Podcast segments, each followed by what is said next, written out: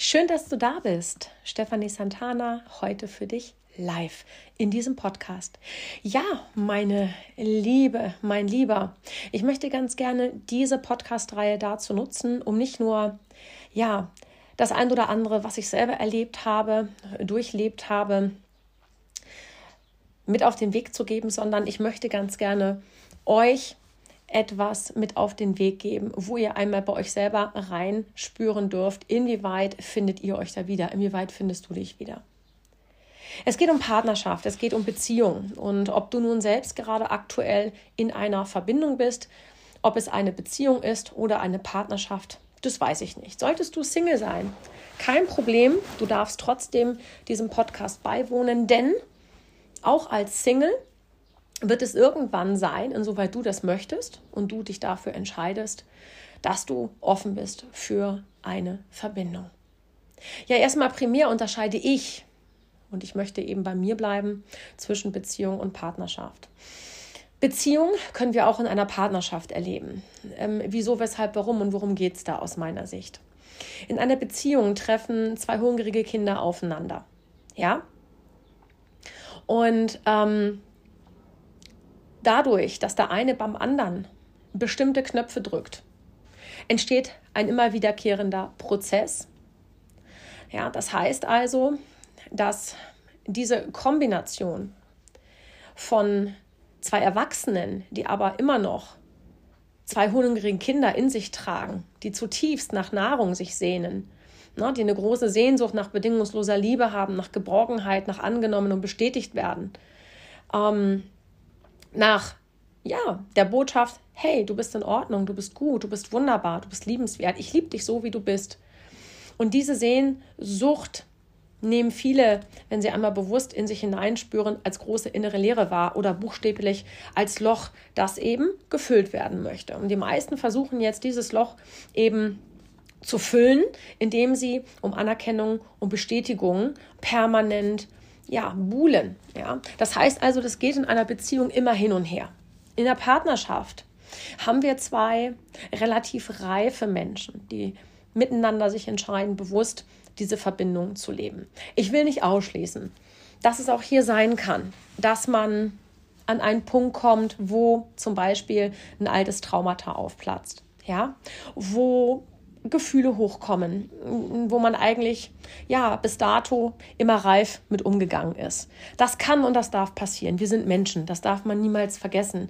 Aber in einer Partnerschaft gehen beide damit komplett unterschiedlich um. Ja, das heißt also auch mit solchen Situationen gehen diese zwei bewusst um. Das hast du in einer Beziehung nicht.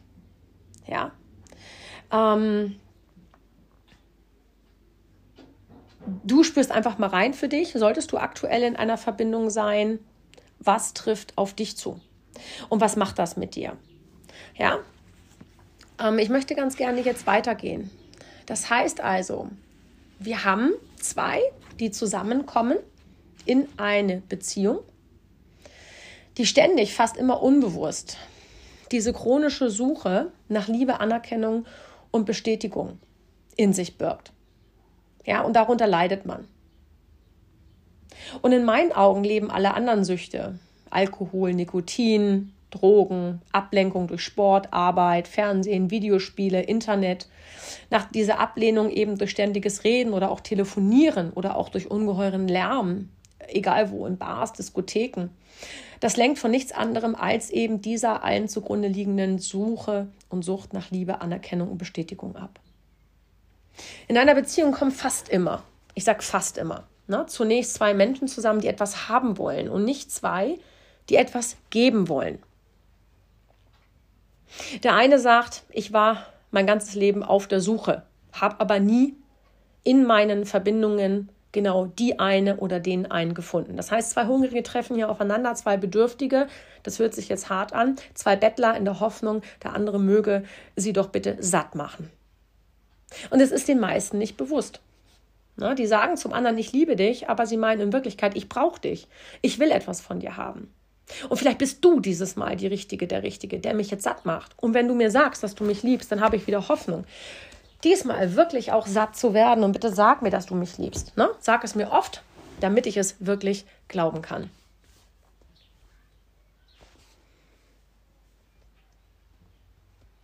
Das ist eine ganz, ganz, ganz große Sehnsucht nach Hunger, nach Liebe, die diese beiden Menschen zueinander treibt. Das ist eine Notgemeinschaft. Das ist eine Handelsgesellschaft.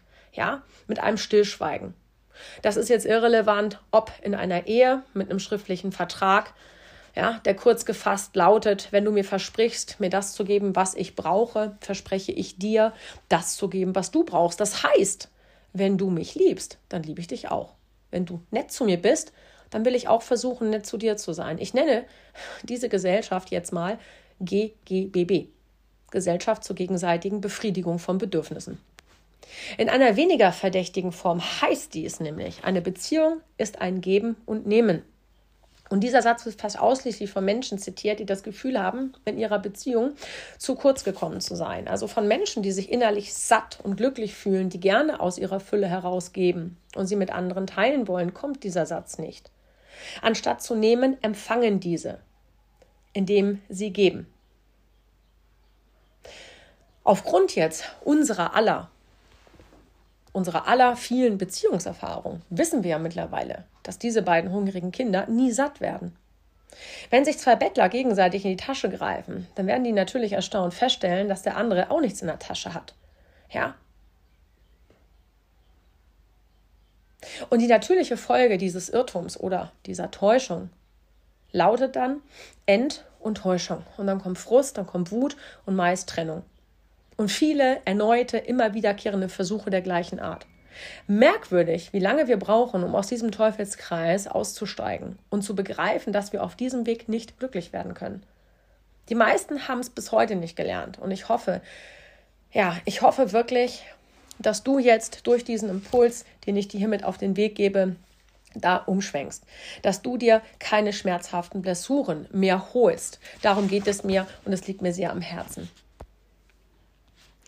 Was immer noch erschwerend hinzukommt, das ist, dass es sein kann, dass das Kind in dir sich selbst hasst. Das heißt und bedeutet, dass wenn Erwachsene mit ihrem Kind nicht nur nach Liebe und Geborgenheit hungern, sondern sich darüber hinaus selbst auf das Tiefste verurteilen, niedermachen und hassen. Auch wenn manch einer dies heute noch für übertrieben halten mag, aber eines Tages wird das jeder erkennen, tief in uns hassen wir uns selbst. Wir liegen im Krieg mit uns selbst. Jetzt fragst du dich, Moment mal, wie kommt es denn dazu? Ich habe selbst vier Kinder und ein Kind kommt auf die Welt und erfährt durch seine Umgebung täglich Zuwendung. Oft aber mit der Auflage von Bedingungen, die es zu erfüllen hat. Und das heißt Liebe, die an Wünsche, Erwartungen und Forderungen geknüpft ist und immer wieder vorenthalten, also nicht gegeben wird, solange eben die Erwartungen und Forderungen nicht erfüllt sind. Muss das Kind daraus denn keine Rückschlüsse jetzt über sich selbst und seinen Wert ziehen? Ein Kind, das sich um seiner Selbstwillen geliebt fühlt und wird, also mit allem, was es zeigt und ist, muss zu der Schlussfolgerung gelangen, mit mir stimmt was nicht. Ich bin nicht in Ordnung, sonst würden die Erwachsenen mich anders behandeln. Ich bin nicht liebenswert, ich bin schlecht, ich muss mich anstrengen, um besser zu werden. Ich bin schuld, dass zum Beispiel dann meine Eltern ja, sich haben scheiden lassen oder dass es immer so viel Ärger gibt und Arbeit. Ich bin eine Belastung. Ich bin zu viel. Es wäre besser, wenn ich nicht da wäre, wenn ich nicht geboren worden wäre. Gedanken wie diese, welche auch die meisten natürlich mittlerweile erwachsenen Kinder über sich haben, ohne dass sie es jemals preisgeben würden. Das muss klar sein. Das führt aber dazu, dass man sich tief im Innersten selbst hasst. Und dieser Selbsthass, der ist so unerträglich und schmerzhaft, dass das Kind ihn verdrängt und gleichzeitig projizieren muss. Und Opfer dieser Projektion, das sind entweder dann Geschwister, Vater oder Mutter, ja, wo man oft sagt, das ist ein Täter, ja, ähm, nicht selten auch in Anwesenheit des Kindes. Und natürlich, ja, ist meist die Mutter das erste Objekt, wo dieser kindliche Hass rauf projiziert wird. Das Kind aber weiß, dass seine Existenz in erster Linie von dieser Frau abhängt. Das ist die erste Frau in unserem Leben. Muss jetzt Hass auf die allergrößte Existenzangst hier ausgelöst werden. Und daher tut man jetzt alles, um diesen Hass zu verbergen. Die Folge aber die sich ja aus diesem Selbsthass für das ja, 20 oder 30 Jahre spätere stattfindende Beziehungsunglück ergibt, das ist fatal. Die erwachsene Frau oder der erwachsene Mann sind sich ihres negativen Selbstbildes und ihrer destruktiven Gedanken über sich selbst selten bewusst. Wir spüren zwar oft, dass wir uns selbst im Wege stehen, aber dass wir uns zutiefst selbst verachten und hassen, entdecken wir oft erst, ja, wenn wir eine Selbsterfahrung erleben. Das kann zum Beispiel in einem Seminar sein, das kann aber auch sein, wenn ich einen Partner habe, der mich triggert, der Knöpfe drückt. Das kleine Kind in uns allen, das sehnt sich nach wie vor unendlich danach, von jemand anderem bedingungslos geliebt zu werden, obwohl es gelernt hat, sich selbst zutiefst zu hassen. Und der sich selbst hassende und gleichzeitig nach Liebe sehende erwachsene Mensch trifft nun auf einen Partner und dem geht es nämlich genauso. Es heißt, um den Kreis zu schließen, wir haben zwei Bedürftige, zwei Bettler, die treffen aufeinander, aber nicht zwei Liebende. Sie sagen, ich liebe dich, aber sie meinen, ich brauche dich. Und es ist kein Wunder, dass nach der Verliebtheitsphase das Ganze zum Missbrauch wird. Ja? Und hierbei ist vordergründig betrachtet der eine das Opfer und der andere der Täter. Und bei näherer Betrachtung ist es jedoch nicht schwer zu erkennen, dass sich hier immer zwei Menschen gegenseitig missbrauchen. Und das ist in Beziehungen der Fall. Ja? Das heißt, jede Missbrauchsgeschichte ist eine gemeinsame Schöpfung, bei der Opfer und Täter in einem Boot sitzen. Und demjenigen, der das kleine Kind in sich selbst kennenlernen und von seiner Angst, Trauer oder Einsamkeit befreien will, der wird den Weg gehen der Transformation und der Veränderung. Was hier auf diesem Weg jetzt ganz, ganz, ganz wichtig ist, und vielleicht hast du das auch umgesetzt. Ich weiß es nicht. Aber erkennen bitte, du bist der allerwichtigste Mensch in deinem Leben. Das ist ganz, ganz, ganz wichtig. Ja? Ich habe erklärt, warum sich jeder von uns als Kind von der Liebe entfernt. Wir dürfen auch nicht vergessen, wir haben ja schon in den ersten Lebensjahren eine Schule der Unliebe und Verurteilung durchlaufen und gelernt, dass ja auch eine Vielzahl unwahrer Gedanken über uns selbst und das Leben zu denken und zu glauben ist. Und mit diesen Gedanken stehen wir uns auch noch heute jeden Tag im Weg, gehen ins Leben und erzeugen oft Gefühle von Trauer, Wut, Scham, Schuld und vor allem Angst. Angst und noch einmal Angst. Denn Gedanken und Gefühle haben kein Verfallsdatum. Haben wir uns nach jahrelangem Training in der Kindheit einmal daran gewöhnt, begleitet uns das über viele Jahrzehnte. Und wir leiden vor allem unter unseren Gedanken und den dadurch erzeugten Gefühlen. Das ist unsere eigene Kreation. Und begreifen es oft ein Leben lang nicht. Wenn du also Liebes oder überhaupt mal Lebensglück erfahren willst, dann ist die erste Aufgabe, sich all den Gedanken zuzuwenden, nicht wegzugucken, nicht zu funktionieren. Dessen erste Aufgabe ist es, sich all diesen Gedanken zuzuwenden, anzunehmen, die man über sich denkt oder besser, die in einem über Mann oder Frau, je nachdem, was du bist, als Mensch und über den eigenen Wert, über den Körper, auch ganz wichtig, über Fähigkeiten, über Attraktivität, den eigenen Lebenslauf und vor allem über die Beziehung zu sich selbst erkennt. Und mit all diesen Gedanken werden Emotionen genährt, die uns Tag ein, Tag aus begleiten und besonders dann auftauchen, wenn wir uns verletzt, enttäuscht, verlassen oder ungeliebt fühlen. Ich bitte dich, sich für den Gedanken zu öffnen, und das hat ja als Kind niemand angeboten. Ja? Und dennoch, heute, vielleicht unmöglich, egoistisch oder unchristlich bezeichnet wird. Und der Gedanke heißt, du bist der allerwichtigste Mensch in deinem Leben. Ja.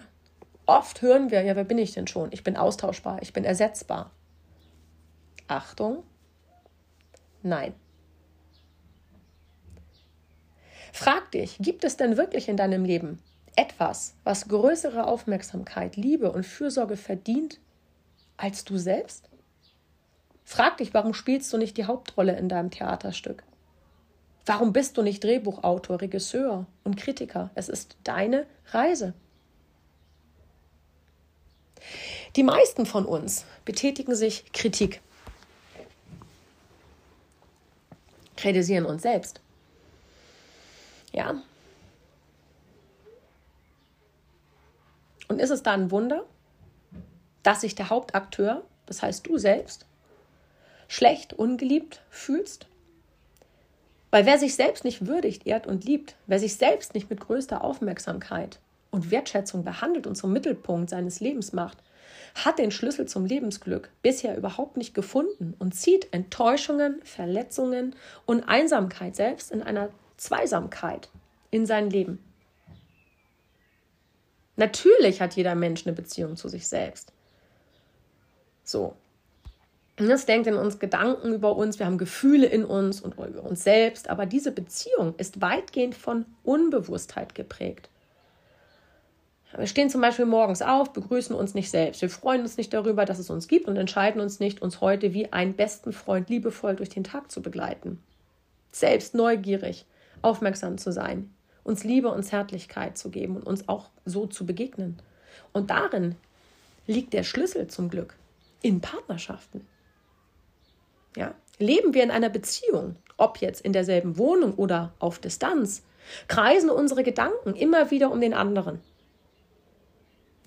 Und vielleicht führst du so eine Beziehung, Fernbeziehung oder ihr habt zwei Haushalte. Frag dich, ist es nicht so, dass genau das passiert? Dass du dich fragst, was macht er gerade? Was will er von mir? Was kann ich für ihn tun? Was tut er für mich? Wie geht es ihm? Das sind Dauergedanken. Und damit beschäftigen sich Ganz ehrlich, Frauen, Männer nicht. Ja. Statt sich mal zu verändern und zu erkennen, ich bin die Hauptperson meines Lebens. Und ich wende und anders, ich verschiebe den Fokus zu mir. Ja, also man kann hier wirklich in vielen Verbindungen geradezu von der Du-Sucht sprechen, die ein Partner oder beide erfassen hat. Und die gedankliche und gefühlsmäßige Konzentration auf den anderen muss auf Dauer zum Gegenteil dessen führen. Was sich beide wünschen. Und daran scheitern Beziehungen, heute vor allem daran, dass sich die Partner nicht um das Wesentliche in ihrem Leben kümmern, um sich selbst.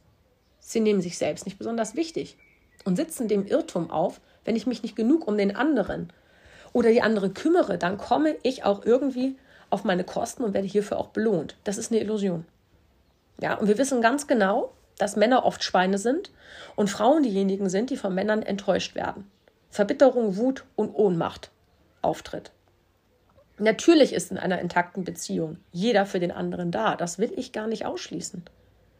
Partner unterstützen sich auch auf vielen Ebenen, vertrauen auf die Hilfe des anderen und bewältigen in einer Familie eine Menge Aufgaben gemeinsam. Das ist wunderbar, wenn beide, wenn beide sich dabei glücklich und erfüllt fühlen. Das kann aber nicht der Fall sein, wenn einer oder beide das Gefühl haben, innerlich zu kurz zu kommen. Wenn sich nur noch am Schaffen und Machen in der Funktionalität über Jahre man sich seelisch immer leerer und hungriger fühlt. Und wir haben über Generationen hinweg gelernt, wir nehmen uns selbst nicht wichtig. Ja, wir stellen die eigenen Bedürfnisse, innere und äußere Bedürfnisse zurück und sind für andere da. So, und das ist ein Lebenskonzept. Und jetzt frag dich immer, hat das irgendjemanden glücklich gemacht? Hat das irgendjemanden glücklich gemacht? Wenn man mal ehrlich ist, nein. Wichtig ist aber, dass jeder von uns sich neu entscheiden kann. Wir können uns entscheiden, neu über uns selbst zu denken. Wir können genau diese alten, lieblose und herabsetzenden Gedanken anschauen. Das ist ganz wichtig. Und wir können sie korrigieren. Das hat was mit Eigenverantwortung zu tun. Und ich lade dich ein sich genau für diesen Gedankengang zu öffnen. Dass du ein unendlich geliebtes und liebenswertes Wesen bist, voller Schätze, voller Liebe, von unschätzbarem Wert. Du bist ein Juwel des Universums, das seine eigene Schönheit und Brillanz noch nicht entdeckt hat. Und es geht mir ebenso.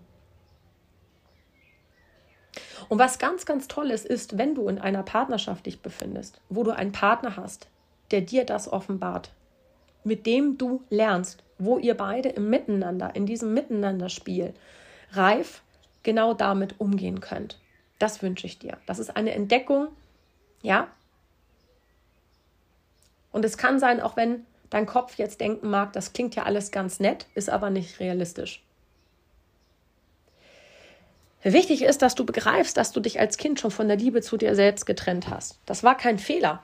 Das geht gar nicht anders. Ja, weil du in einer Abhängigkeit bist zu deinen Eltern. Das machen alle Menschen so. Ja, weil sie zunächst dem Glauben schenken, was andere auch sagen. Auch die vielen kritisierenden, herabsetzenden und zurückweisenden Mitteilungen unserer Umwelt, da haben wir auch entsprechend reagiert. Mit Unliebe und mit Selbstverurteilung.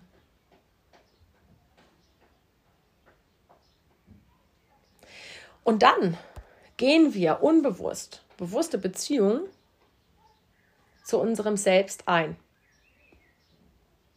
Wer beginnt jetzt, sich selbst ins Zentrum seiner Aufmerksamkeit zu stellen? Und das hat nichts mit Narzissmus oder Egoismus zu tun. Oder dass man den Partner links liegen lässt. Nein.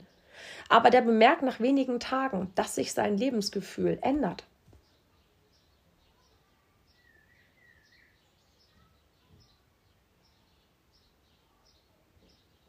Wer sich selbst nicht würdig und respektiert und liebt, der kann nicht erwarten, dass andere ihn würdigen, respektieren und lieben. Er muss vielmehr damit rechnen, dass die anderen nämlich auf der Stirn die Botschaft lesen können, verletz mich, enttäusch mich, verlass mich, denn ich tue es auch. Und das schon seit vielen Jahren. Ich habe deine Liebe, deine Wertschätzung nicht verdient.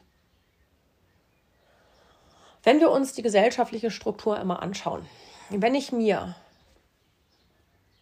die Partnerschaften anschaue, dann ist es so, dass die meisten Menschen etwa 80 Prozent der Zeit mit ihrer Arbeit verbringen ob in der Firma oder im Haus. Und in der restlichen Zeit sind sie mit ihrer Familie, ihrem Partner oder anderen Menschen beschäftigt. Und die wichtigste Person im Leben, da wird oft weder Zeit noch Raum eingeräumt. Wir haben und pflegen Beziehungen zu vielen Menschen. Aber zu der wichtigsten Person in unserem Leben, zu uns selbst, haben wir oft keine bewusst gelebte und gestaltete Beziehung. Und viele empfinden allein den Gedanken, sie selbst seien der bedeutendste Mensch in ihrem Leben, als egoistisch und unanständig. Warum? Weil sie gelernt haben, sich selbst nicht wichtig zu nehmen. Nimm dich nicht so wichtig. Vielleicht hast du das gehört. Ja? Kennen wir auch aus dem Christentum. Doch mit Christlichkeit, mit Liebe hat dieser Glaubenssatz rein gar nichts zu tun. Das ist meine persönliche Meinung. Im Gegenteil. Ja, das ist eine Anleitung zur Unliebe, die nach einigen Jahrzehnten nämlich ins Unglück oder in eine Krankheit führt. Weil wenn ich mich nicht um mich selbst kümmere, wenn ich mich nicht als wichtig annehme, meine Gedanken, Gefühle, meine Wünsche, meinem Körper, meine Erfahrung, meine Gesamtbefindlichkeit, meine Lebensgestaltung, dann schaffe ich auf unbewusste Weise ein Chaos in mir und meinem Leben und das wird zu einer Belastung. Auch für meine Mitmenschen, Partner, die keine Verantwortung für ihr eigenes Glück übernehmen und sich nicht an die erste Stelle ihrer Aufmerksamkeit setzen. Was passiert da? Ja, sorgen nämlich in Beziehungen für Konflikte, Enttäuschung und Unglück. Ich möchte dich bitten, dass du dir klar machst, wie deine innere Beziehung zu dir selbst heute aussieht, jetzt. Was denkst du über dich? Ist es wertschätzend? Ist es liebevoll? Frag dich das. Und wenn da Gefühle sind wie Angst, Scham, Schuld, Minderwertigkeitsgefühle, Wut, Trauer, Ohnmacht, Emotionen, die regelmäßig nach oben drängen, wo du das Gefühl hast, ich bin dem Ganzen hilflos ausgeliefert. Weil kaum jemand hat ja gelernt, konstruktiv mit genau diesen Gefühlen umzugehen. Ja. Und denk nochmal dran, Partner, Kinder sind Knöpfedrücker. Und die werden immer mit ihrem Verhalten genau da schön drücken. Ja. Sie lösen zwar aus, aber bedenke bitte, sie sind niemals Verursacher. Das glaubt unser Ego. Und es ist ein Segen und sei dankbar, dass sie uns immer wieder mit dem Unfrieden und der Unordnung in unserem Innersten konfrontieren, weil es keinen Weg gibt, der daran vorbeiführt. An der Veränderung des Bewusstseins, das ist ein Erkenntnisprozess, dass wir uns für so vieles nicht lieben und verurteilen, dass das vorbei ist. Das ist ganz wichtig. Vielleicht hast du folgende Gedanken. Schreib dir das gerne einmal auf und frag dich das. Ich bin nicht gut genug. Ich bin nicht schön genug. Ich bin nicht attraktiv genug. Ich bin nicht intelligent genug. Ich bin nicht erfolgreich genug. Ich habe nicht wirklich viel zu bieten. Ich bin eher Durchschnitt. Ich finde mich selbst langweilig. Oder ich bin für andere viel zu anstrengend. Ich bin beziehungsunfähig. Ich bin nicht liebenswert genug. Ich bin chaotisch. Ich bin eine Zumutung für andere. Ich muss an mir arbeiten. Ich will ein guter Mensch sein. Ich habe viele Fehler gemacht. Ich sollte disziplinierter sein. Ich sollte fleißiger sein. Ich sollte mich nicht so hängen lassen. Ich sollte mir Ordnung halten. Ich sollte mich mehr zusammenreißen. Ich sollte wissen, was ich will. Ich sollte schon weiter sein, als ich bin. Ja, dies und viele ähnliche Gedanken prägen nämlich das grundlegende Verhältnis der meisten Menschen zu sich selbst. Was wir über uns denken, das hört die ganze Welt. Das strahlen wir aus. Das steht uns auf der Stirn geschrieben. So, und das heißt, dass es entsprechend beantwortet wird. Das ist das Schöpfungsmaterial, mit dem wir unsere Lebenswirklichkeit, auch Beziehungen erschaffen und gestalten. Das sind verurteilende, ablehnende Gedanken, die wir uns seit der Kindheit angewöhnt haben, zu denken und die noch drei, vier Jahrzehnte später genauso wirksam sind, wenn wir sie bis dahin nicht bewusst geändert und zurückgenommen haben. Und ich lade dich jetzt herzlich ein, deine Gedanken, dein gefühlsmäßiges Verhältnis zu dir selbst gründlich zu untersuchen. Verfass gerne eine dreiseitige Beschreibung, in der du schilderst, wie du dich selbst siehst. Und du wirst feststellen bei dieser Übung, ich habe sie auch gemacht, ja, wie es um die Beziehung zu einem selbst steht. Schreib da ruhig alles auf, ja, was du selbst an dir ablehnst. Sammel die Sätze, die mit ich sollte, ich muss, ich brauche, ich darf nicht, ich kann nicht, ich bin nicht genug beginnen. Schreib alle Eigenschaften und Verhaltensweisen auf, die du an dir ablehnst. Und liste sie möglichst vielen Situationen aus deinem Leben auf, in denen du angeblich Fehler gemacht hast.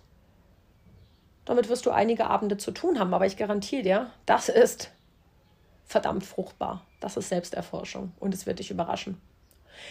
Am Ende wird es zu deinem Lebensglück beitragen. Es geht bei diesem Schritt nämlich darum festzustellen, wie viel destruktives, ablehnendes, herunterziehendes Gedankenmaterial du über dich selbst hast, wie viel in dir drin steckt. Und aus diesem Material ist über die Jahre eine Figur in dir entstanden. Du bist selbst dein Kritiker. Du bist dein Druckmacher. Du bist dein Destrukteur. Und dieses innere Wesen, das kannst du jetzt so konkret kennenlernen.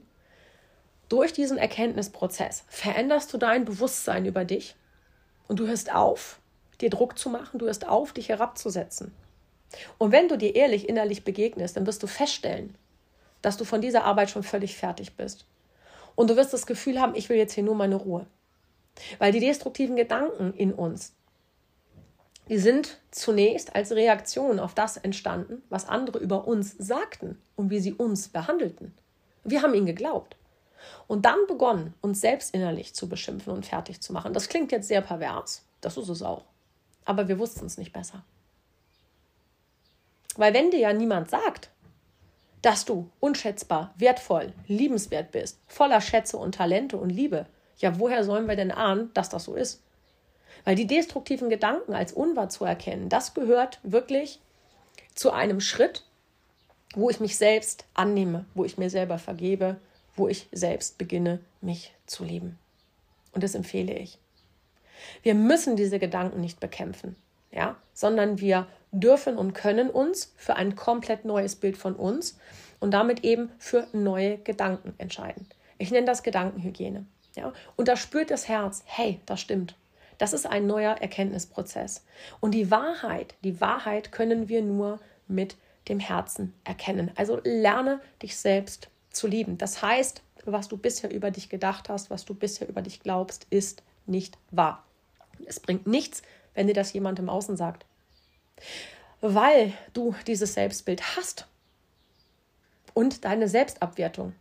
Ja, durch negative Rückmeldungen, Zurückweisungen, die wir alle im Laufe Kindheit und Jugend erfahren haben. Egal ob im Beruf, in der Schule oder durch Eltern oder durch Ex-Partner.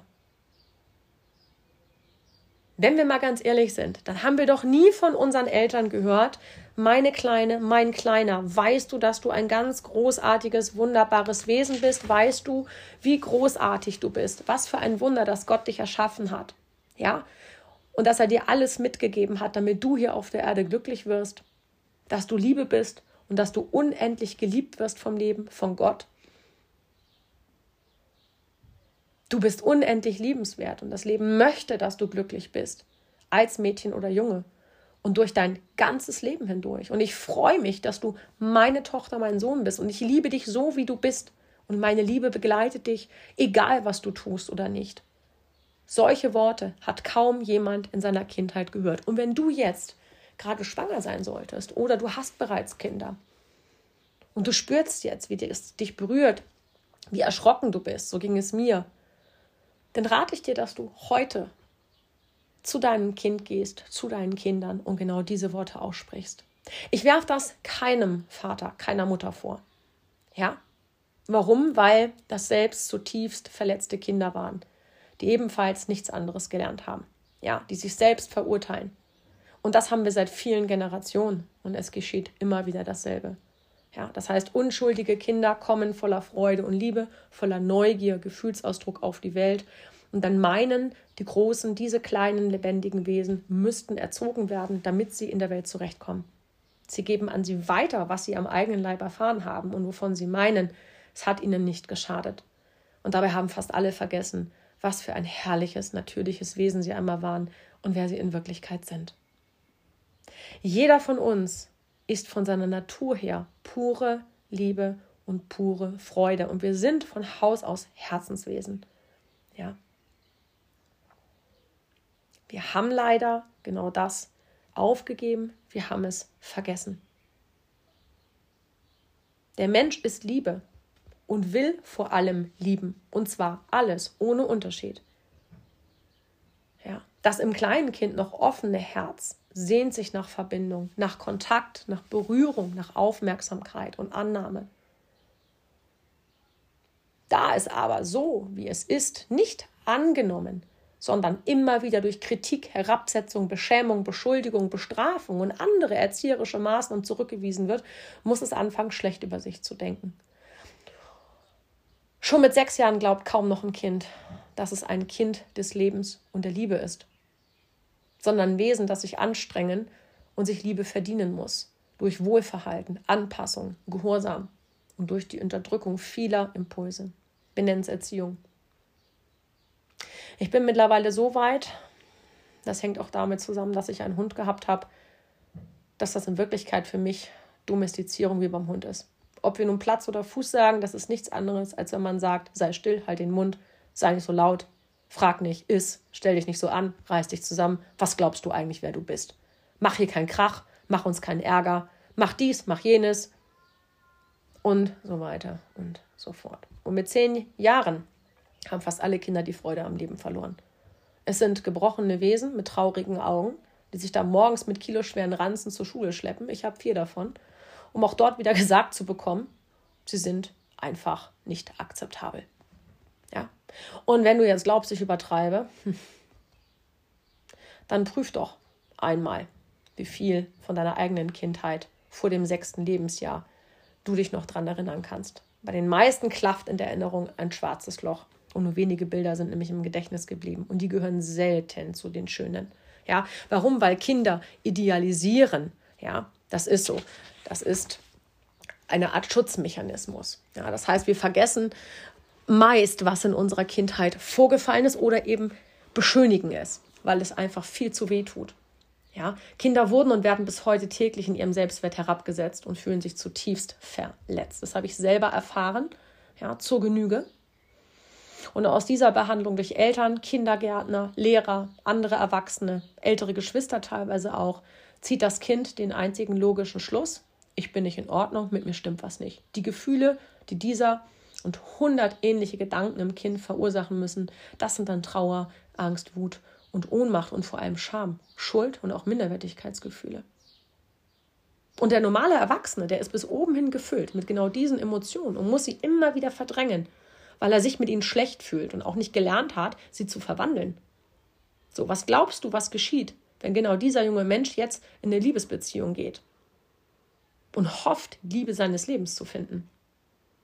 Ja, wer mit einem anderen Menschen Liebesglück erfahren will, muss und wird irgendwann erkennen, wie sehr er sich selbst die Liebe entzogen hat und dass er ein völlig falsches Bild von sich und seinem Wert hat. Sich selbst zu erkennen, anzunehmen und lieben zu lernen, ist die wichtigste Aufgabe jedes Menschen. Und das kannst du immer starten. Du kannst immer damit beginnen, egal wie alt du bist, egal was du erlebt hast. Das ist deine Entscheidung und das kannst du jetzt in diesem Moment. Denn nur, wenn du dich selbst liebst, dich öffnest, dankbar bist, Freude hast, annimmst und liebst, so wie du bist, nur der sich selbst liebende Mensch, ja, kann genau das auch erfahren.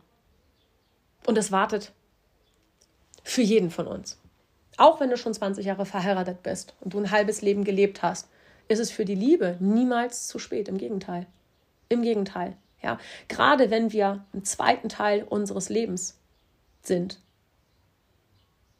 mit einem neuen Lebenspartner, haben wir eine bestimmte Reife, vielleicht schon erlangt. Ja. Und erkennen das und nutzen diesen Schatz. Und darum beginnt das eigentliche Leben, wenn wir aufwachen und das Wesentliche im Leben erfassen, meist erst um die 50 Jahre herum. Nachdem wir uns nämlich bewusst gemacht haben, wie herzlos und wie hart die Beziehungen zu uns selbst waren, darf ich mich entscheiden, genau diese Beziehung grundlegend jetzt neu zu gestalten. Und ich fordere dich auf, diese Entscheidung bewusst und klar wie möglich zu treffen. Ich habe es auch getan. Und formuliere das wirklich schriftlich. Ja? Wie du mit dir selbst umgehst, welche Gedanken du über dich denkst und welche Gefühle du über dich selbst hast. Und geh da wirklich rein mit viel Liebe und Licht in all deine dunklen Bereiche. Das ist ganz wichtig. Geh in die Selbstvergebung. Entscheide dich für die Selbstliebe. Und darüber sprechen wir im nächsten Podcast. Danke, dass du da warst. Schön, dass es dich gibt. Bis zum nächsten Mal. Deine Stefanie Santana.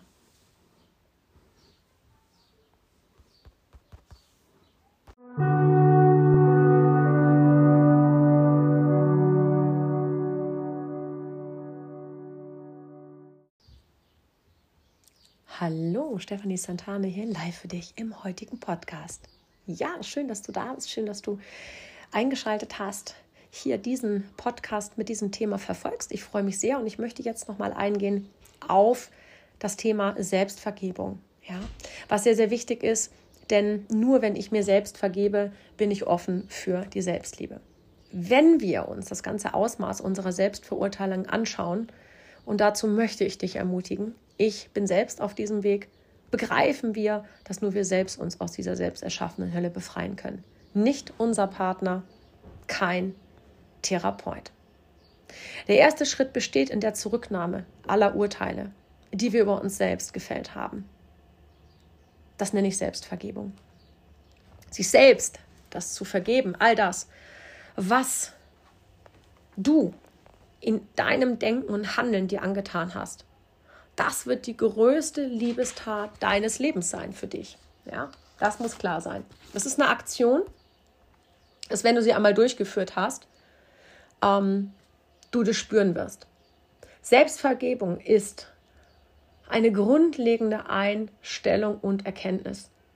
Ich habe es zu jedem Zeitpunkt meines Lebens so gut gemacht, wie ich konnte. Und diese Erkenntnis ist ein, eine wahnsinnig große Tür in deine Freiheit. Auch wenn dein Verstand, dein Ego die da immer wieder zwischenfunkt. Ja? Du hast Fehler gemacht in deinem Leben, du musst dich anstrengen, besserer Mensch werden. Glaub dieser Energie nicht, weil dein Verstand, dein Ego ist nur das Echo all der kritisierenden und herabsetzenden Gedanken, die du nämlich von anderen über dich gehört hast und die du gelernt hast, für wahr zu halten. Ich möchte dich jetzt bitten, folgende Affirmation mit mir gemeinsam ähm, zu wiederholen. Ich entscheide mich. Und so könnte es sich zum Beispiel anhören. Ich entscheide mich mir selbst ab jetzt größere Aufmerksamkeit und Liebe zu schenken. und mich und mein Lebensglück in den Mittelpunkt meines Lebens zu stellen. Ich übernehme die Verantwortung für all meine bisherigen Schöpfungen, für meine Gedanken, Gefühle und Handlungen, auch für die Erschaffung meiner gesamten bisherigen Lebenswirklichkeit. Und ich erkenne, dass ich mich bisher oft für vieles verurteilt habe, was ich tat, was mir widerfuhr. Und heute nehme ich alle Urteile mir selbst gegenüber wieder zurück und öffne mich der Wahrheit, dass ich es immer so gut gemacht habe, wie ich konnte. Meine Unbewusstheit im Umgang mit mir selbst will ich durch Bewusstheit ersetzen. Meine Härte mir selber gegenüber durch Milde, meine Ablehnung mir selbst gegenüber durch Verständnis, meine Ablehnung durch Annahme und Liebe ersetzen. Und ich öffne mein Herz und meinen Geist für eine beständige Liebesbeziehung zu mir selbst.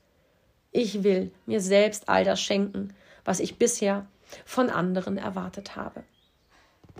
Ja, und mit solch einer Entscheidung legst du jetzt die Grundlage für dein wunderbares, glückliches Leben. Zu dir, aber auch zu anderen Menschen. Nicht nur zu einem Lebenspartner. Ja, also die Entscheidung, sich selbst anzunehmen, lieben zu lernen und ein dauerhaftes, tiefes Liebesverhältnis zu sich selbst aufzubauen. Das ist die wichtigste Entscheidung deines Lebens.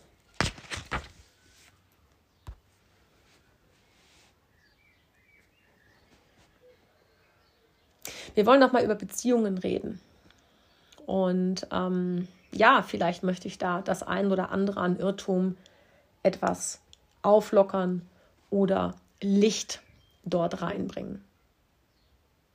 Ich habe, wenn ich eine Verbindung gehabt habe, und ich muss sagen, ich hatte nicht viele in meinem Leben, ich werde 47, aber dann habe ich schöne, glückliche Stunden erlebt. Ich habe aber auch grausame, schmerzhafte, enttäuschende erlebt. Ich würde sagen, ich habe das gesamte Potpourri, ein Kessel buntes. Es mag auch sein, dass die Beziehung zwischen Mann und Frau wirklich ein spannendes Thema ist seit Adam und Eva. Es mag auch sein, dass vielleicht Gott oder je nachdem, was für eine Religion du hast, eine sehr starke Präsenz in diesem Bereich hat. Dass die westliche Kultur einen übergroßen Raum einnimmt. Ja, was Mann und Frau und Beziehung betrifft, was dem nicht gebührt. Wir sind verrückt nach diesem Thema, haben aber total verquere Ansichten darüber, was jetzt diese Verbindung leisten soll. Wenn wir uns Social Media angucken, es ist egal, ob Instagram oder Facebook oder YouTube, die meisten ja, Videos, Artikel, whatever, was wir dort lesen, sind nicht real. Ja? Wir dürfen noch nicht vergessen, dass wir natürlich auch Beziehungen zu anderen Menschen unterhalten. Freunde, Bekannte, Arbeitskollegen, wenn du im Club bist oder im Verein, Nachbarn, Eltern, Geschwister, Verwandte. Aber die Beziehung zu einem Mann oder einer Frau oder deinem Schatz nimmt im Bewusstsein einfach der meisten Menschen die von diesem Thema noch nicht genug haben, den allergrößten Raum ein. Und bei den Frauen ja, vielleicht etwas mehr als bei den Männern. Und das ist in vielen anderen Gesellschaften nicht so. Ja, nicht nur bei sogenannten Naturvölkern oder wie manche noch gerne sagen, primitiven Völkern. Auch in unserer eigenen Geschichte gab es diese Überbewertung nicht. Da hatte man gar keine Zeit zu. Das ist nämlich in der heutigen Zeit Luxus. Ja. Und ich halte das ehrlich gesagt auch für ungesund weil das trägt nicht zu unserem seelischen Gleichgewicht bei. Also dieses Übergewicht, das sich in der Sehnsucht nach dem einen oder der einen ausdrückt, mit dem oder der ich glücklich werden will, ist in meinen Augen mitverantwortlich für die große Einsamkeit und das innere Leid vieler Menschen, sowie für das mangelnde Gemeinschafts- und auch Solidaritätsgefühl, das wir in unserer Gesellschaft heute beobachten können. Die zu große Bedeutung, die wir der Verbindung zweier Menschen bemessen, ist Ausdruck eines trennenden Denkens. Wir trennen uns hier zum einen von der wichtigsten Person in unserem Leben, das sind wir selbst, aber auch von allen anderen Menschen, die in ihrer Wichtigkeit hinter dem Partner zurückstehen sollen. Wir haben ein Drei-Klassensystem in der Liebe und der Beziehung. An erster Stelle steht der Partner und die Kinder, an zweiter Stelle die Herkunftsfamilie und zuletzt kommen alle anderen. Die Liebe und die Beziehung zu uns selbst kommen in unserem Bewusstsein überhaupt gar nicht vor. Diese Überbetonung der Zweierbeziehung hat nichts Natürliches an sich, aus meiner Sicht. Ja? Und darüber darfst du bitte einmal nachdenken. Diesen Impuls möchte ich dir mit auf den Weg geben. Das ist ein Beziehungsideal, was unsägliches Leid erzeugt. Und das gehört aus meiner Sicht wirklich in die Tonne getreten. Da es jedoch seit Generationen weitergereicht wird und sich seine Kerngedanken in unzähligen Romanen und Hits wiederfinden, hält es sich eben hartnäckig in den Köpfen und in diesem Massenbewusstsein fest. Ja? Und es führt im täglichen Leben zwischen Mann und Frau zu Verletzung, Enttäuschung und zu viel Schmerz. Und ich muss ganz ehrlich sagen, ich für mich habe entschieden, ich habe den Mut zu sagen, ich mache diesen Unsinn nicht mehr mit. Ich entscheide mich, nicht mehr dem zu folgen, was man tut oder nicht tut, weil mir das nämlich überhaupt nicht gut tut. Ich höre auf mein Herz und folge seiner Stimme. Ein oberflächlicher Blick auf unsere Ehen, Partnerschaften können den Eindruck erwecken, dass Beziehungen heute häufig scheitern als früher. Wir registrieren mehr Scheidungen, mehr Trennungen, es gibt mehr Singles und wir hören heute jeden Tag von Beziehungsdramen. Das ist natürlich attraktiver Stoff. Können wir überall nachlesen. Ich halte das für einen Irrtum. Ja, diese These. Klar gab es das früher nicht.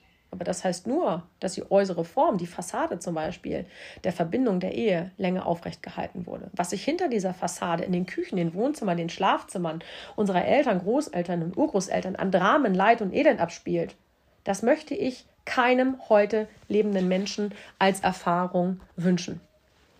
Definitiv nicht. Ja, man hielt aus wirtschaftlicher Not und aufgrund strenger sozialer Normen oder Religion fest. Man lebte mit Lebenslügen.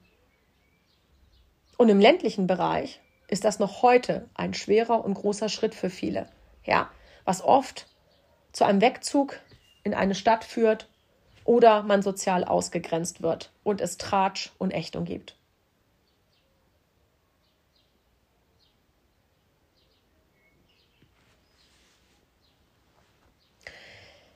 Aber wie viele stellen sich die zentrale Frage?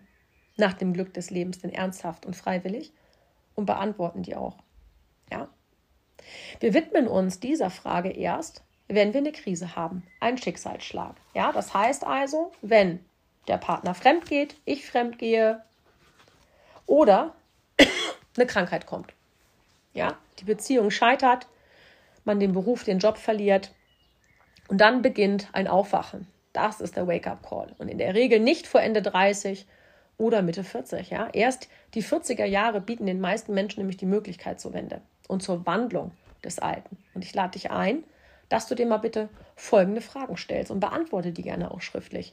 Wozu lebe ich dieses Leben? Was soll mir das Wichtigste in meinem Leben sein? Wozu will ich einen Partner? Und warum lebe ich in einer Partnerschaft? Frauen und Männer missbrauchen sich gegenseitig. Ja, warum?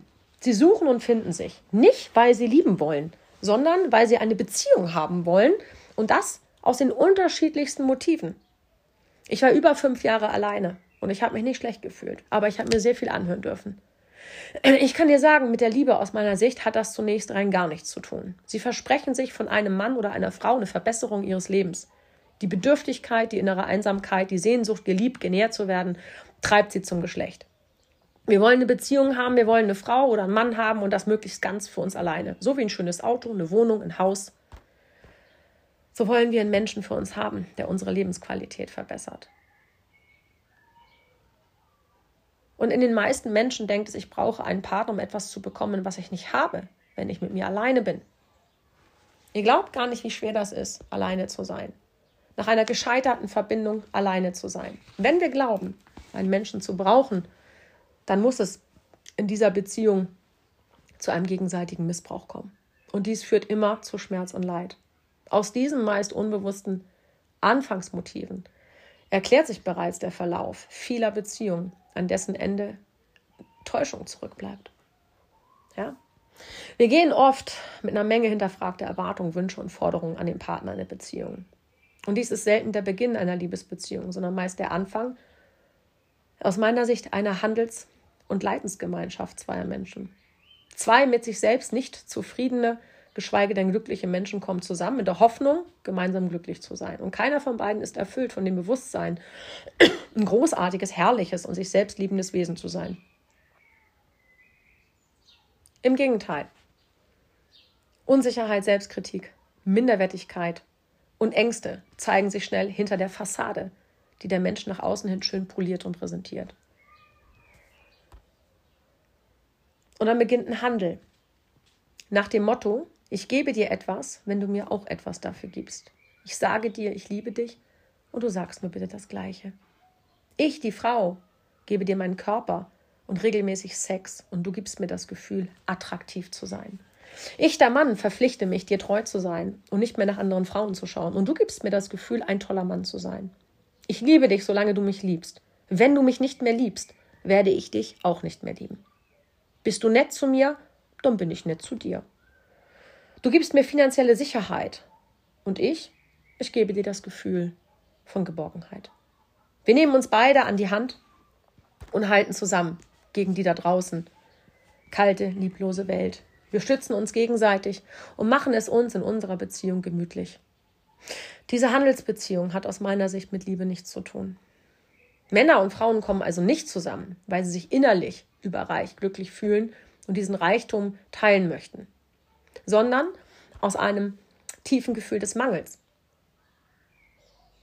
Nicht das Geben wollen ist der Antrieb für Partnerschaft, sondern haben. Ich möchte haben. Ich will Liebe, ich will Sex, ich will Geborgenheit, ich will Anerkennung, Wohlstand, Lebensglück. Wir wollen einen anderen kennenlernen, obwohl wir uns selbst nicht kennen. Was wir von uns kennen, sind unsere Gedanken über uns selbst. Wir haben ein Bild von uns selbst und machen uns ein Bild vom anderen. Und wenn wir nach einer Zeit entdecken, dass der eine Partner nicht oder nicht mehr in unser Bild passt, dann sind wir enttäuscht. Dann suchen wir einfach einen anderen. Aus Täuschung müssen immer Enttäuschungen entstehen. Und dieser Prozess der Enttäuschung, der ist schmerzhaft. Aber der ist verdammt nochmal menschlich und segensreich. Und das heißt, er gehört zu unserem Weg. Denn am Ende, und der am Ende immer zu uns selbst zurückführt. Das heißt, wer genug enttäuscht wurde, wer sich genug Verletzungen zugezogen hat, der ist schließlich reif, sich selbst zu begegnen, sich kennen und lieben zu lernen. Und darum ist aus meiner Sicht jede Beziehung, auch die schmerzlichste, ein segensreicher Weg, der immer zu uns selbst führt, immer zu der Liebe zu mir selbst. Und ich bitte dich, deine Beziehungsgeschichten unter diesem Gesichtspunkt einmal neu zu betrachten und zu bewerten. Und schreib dir das gerne auf. Ja, jeder Partner, den du bisher hattest, war notwendig, damit du zu dir findest, damit du dich selbst erkennst, damit du dich selbst lieben kannst. Ja, und frag dich bitte selbst, warum habe oder will ich einen Partner? Was erwarte ich alles von ihm? Was gebe ich ihm dafür? Wie lautet mein unausgesprochener Handelsvertrag mit ihm? Und ich bin der Meinung und möchte gern ja, diesen Irrtum über Verbindung zwischen Mann und Frau auflösen. Ich erlebe es auch heute noch, dass Menschen über Liebe, Beziehung und Partnerschaft und Ehe etwas denken, was mit der Wirklichkeit aus meiner Sicht wenig zu tun hat. Und ich bin immer wieder erstaunt, wie lange und hartnäckig sich auch unwahre Gedanken und Überzeugungen in den Köpfen festhalten können, obwohl über Jahre und Jahrzehnte von der Wirklichkeit das Ganze widerlegt wird. Und es liegt vor allem daran, dass wir weder in der Schule noch später lernen, uns bewusst zu machen, dass wir an grundlegenden Gedanken über uns und das Leben haben und diese Gedanken auf ihrer Wahrheit oder Unwahrheit bitte zu überprüfen gilt. Und der Normalmensch ist sich der Macht seiner Gedanken in keiner Weise bewusst. Ja, und er weiß und glaubt bis heute nicht, dass es in erster Linie seine eigenen Gedanken sind, mit denen er seine Lebenswirklichkeit erschafft. Und das wird auch heute noch und das sage ich dir als Medium, von der breiten Öffentlichkeit als esoterischer Blödsinn abgetan. Gut, mir fällt jetzt zum Beispiel Baron Katie ein, die da vielleicht eine Ausnahme ist, die anerkannt wird, die, denke ich, auch in aller Munde ist mit The Work, aber wenn wir ehrlich sind, dann ist das die Meinung des Außen. Unsere Lebenswirklichkeit ist immer das Spiegelbild unseres bisherigen meist unbewussten Erschaffens durch Gedanken, Worte und auch Handlungen. Und hinzu kommen die Gefühle, die durch unsere Gedanken erschaffen werden.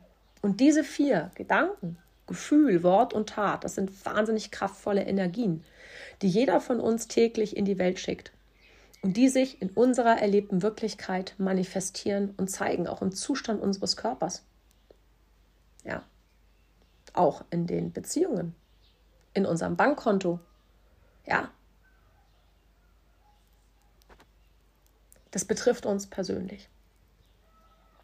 Wenn wir täglich die gleichen oder diese ähnlichen Gedanken denken, die wir zum Beispiel seit der Kindheit von anderen übernommen haben, dann können diese Gedanken nicht anders als sich in unserer erfahrenen Lebenswirklichkeit widerspiegeln. Wer zum Beispiel gelernt hat zu glauben, das Leben sei ein Kampf, weil die Eltern einem das so vorgelebt haben, der hat kein leichtes Leben. Ja? Der hat immer wieder Schwierigkeiten, Hindernisse, Feinde. Also ganz wichtig bitte, Achtsamkeit. Da die meisten Menschen weder an die Macht ihrer eigenen Gedanken glauben, noch sich bewusst darum kümmern, was wirklich in ihnen denkt, erschaffen sie täglich auf unbewusste Weise ein frustriertes, ein anstrengendes Leben, in dem sie häufig von sich selbst und anderen enttäuscht werden. Unbewusst erschaffen muss immer wieder zu Leiden führen. Und darum ist es ganz, ganz wichtig, bitte, dass du Gedankenhygiene betreibst. Ja? Ein weiterer Irrtum ist, ich brauche einen Partner, ich will nicht alleine leben. Wie gesagt, ich habe fünf Jahre alleine gelebt und ich hatte nie diesen Gedankengang. Ich war zwar oft in Situationen, wo ich das Gefühl hatte anfangs, ich muss mich rechtfertigen, dass ich alleine bin, dass ich Single bin, alleinerziehend. Die Kinder brauchen einen Vater. Ich brauche einen Partner. Ich kann doch nicht alleine leben. Ich brauche doch Unterstützung, finanziell, sozialer Status. Was ich auch erlebt habe, ist, dass Paare, Eheleute Gefahr gewittert haben, ja, mich einzuladen teilweise, weil ich alleine bin. Ich könnte ja was wollen.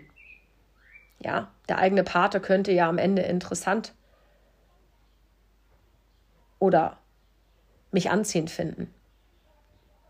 Ja, wer hat noch nicht davon gehört, dass der beste Freund etwas mit der eigenen Frau angefangen hat oder andersrum. Ich möchte in dieses Klischee nicht reinfallen. Aber was ich damit meine ist, wer sich in diesem Denken und Verhalten wiedererkennt, den fordere ich auf, sich eben mit seinen Ängsten auseinanderzusetzen. Das sind Sicherheitsmaßnahmen. Ja, wenn ich Angst habe, mein Partner könnte andere Menschen attraktiver finden als mich selbst, dann schaue ich abwertend und verurteilend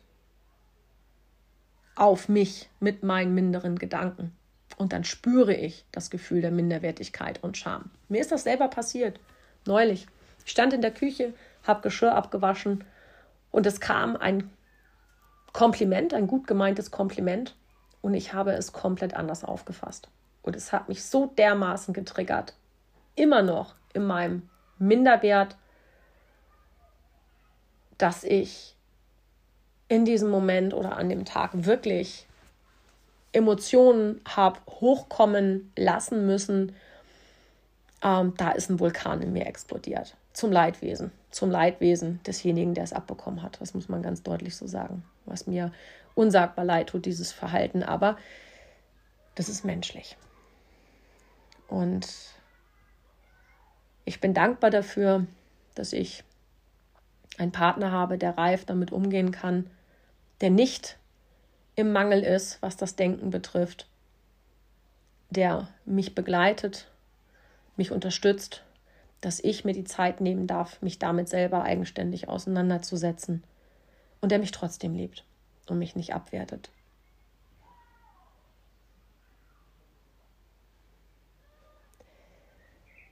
Wenn wir sagen, wir brauchen einen Partner, dann ist das ein Mangel und wir denken uns in eine Notlage hinein.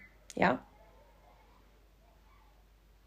Weil würden wir wirklich etwas brauchen, was wir gerade nicht haben, da würden wir auf der Stelle tot umfallen. Also wir sehen schon, wir dürfen das relativieren.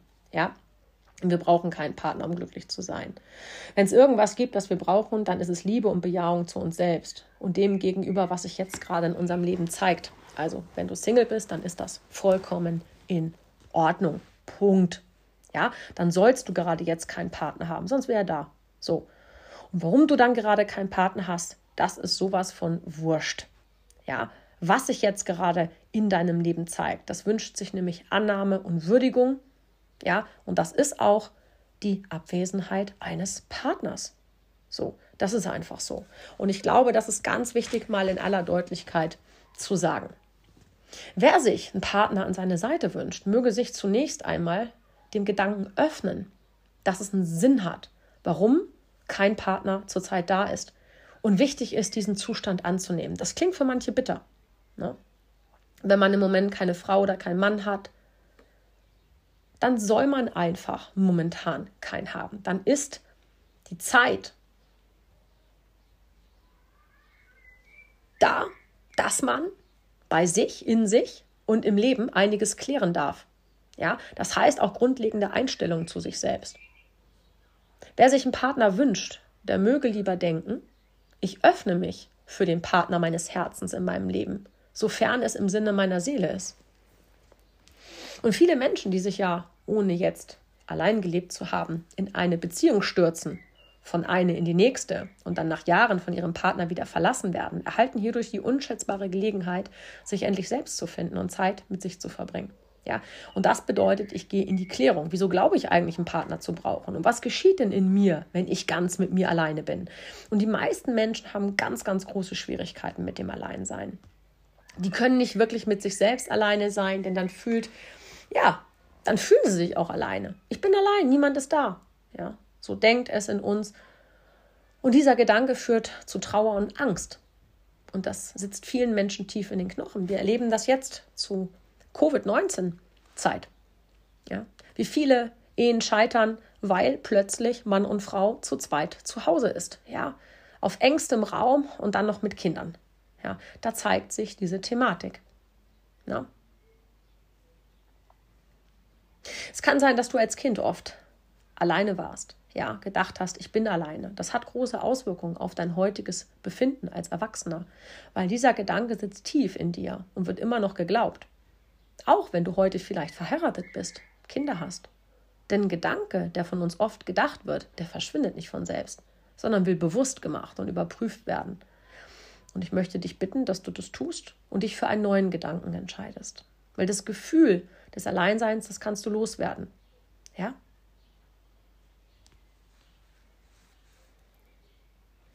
Eines der wichtigsten Entwicklungsaufgaben jedes Menschen besteht aus meiner Sicht darin zu lernen, gut und glücklich mit sich alleine sein zu können.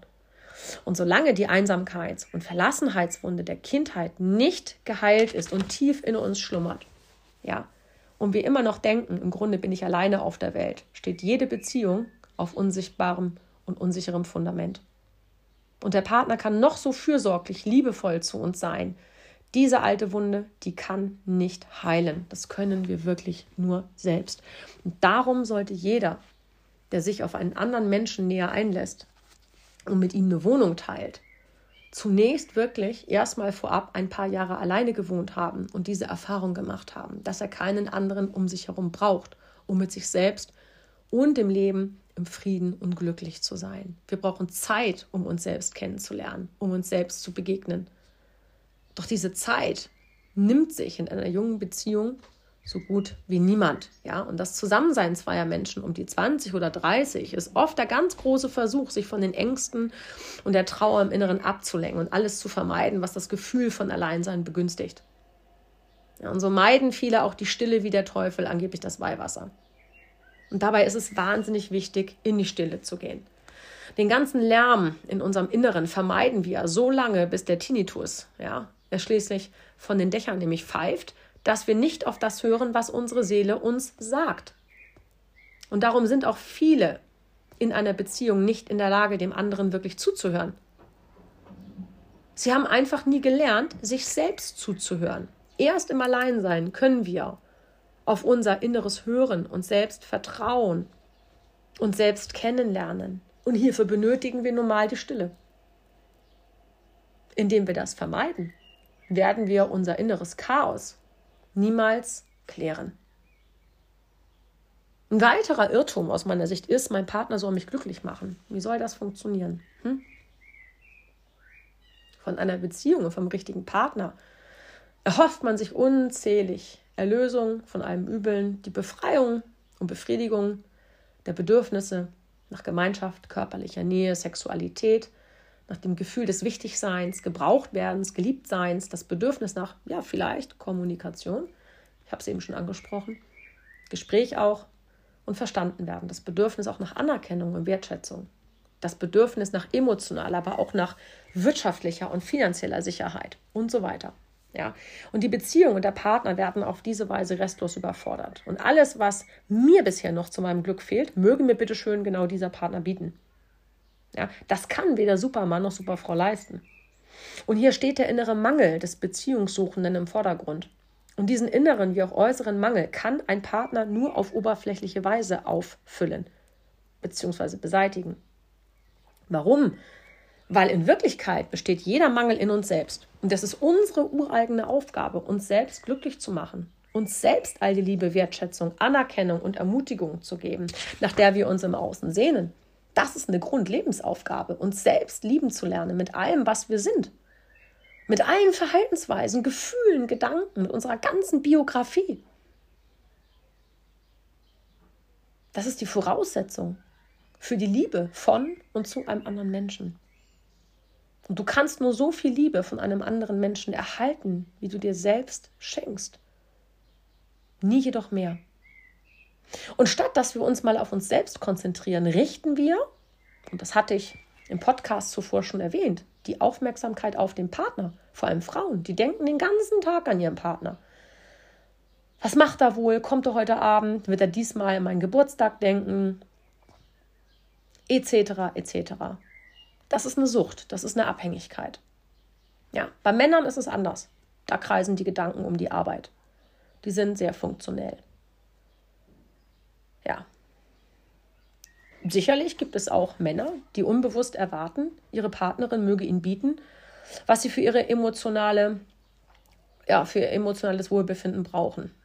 Ja, weil sie sich eben selbst häufig auf die Arbeit konzentrieren und auf all das, was im Alltag zu tun oder auch zu erledigen ist. Hat der Mann nichts zu tun, wird er schnell ungenießbar, denn dann hat er nichts, was ihm seinen Selbstwert vermittelt. Männer wollen in erster Linie machen und tun und holen sich hier Bestätigung und Anerkennung. Und für ihr Fleißigsein wollen sie von ihrer Frau belohnt werden durch emotionale Wärme, Akzeptanz und dadurch, dass sie sich ihnen in der Sexualität öffnet.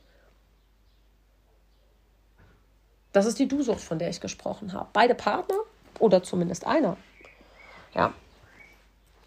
Frauen wie Männer konzentrieren sich nicht auf sich selbst, kümmern sich selten um ihre Themen und Konflikte und um ihren inneren Frieden und machen sich auch selten klar, was sie zu ihrem Glück benötigen und übernehmen keine Verantwortung dafür. Wozu hat man einen Partner? Ja, viele Männer und Frauen lassen sich von ihrem Partner benutzen, damit diese sich von ihrer eigenen inneren Leere oder innerer Unruhe, innere Konflikte ablenken kann. Habe ich einen Partner, um den ich mich kümmern kann, ist es ja eine willkommene Ablenkung von mir selbst. Ich empfehle beiden, sich das mal anzusehen, sich dessen einfach bewusst zu werden. Es geht hier nicht um Verurteilung. Ich habe vieles selber erlebt und durchlebt.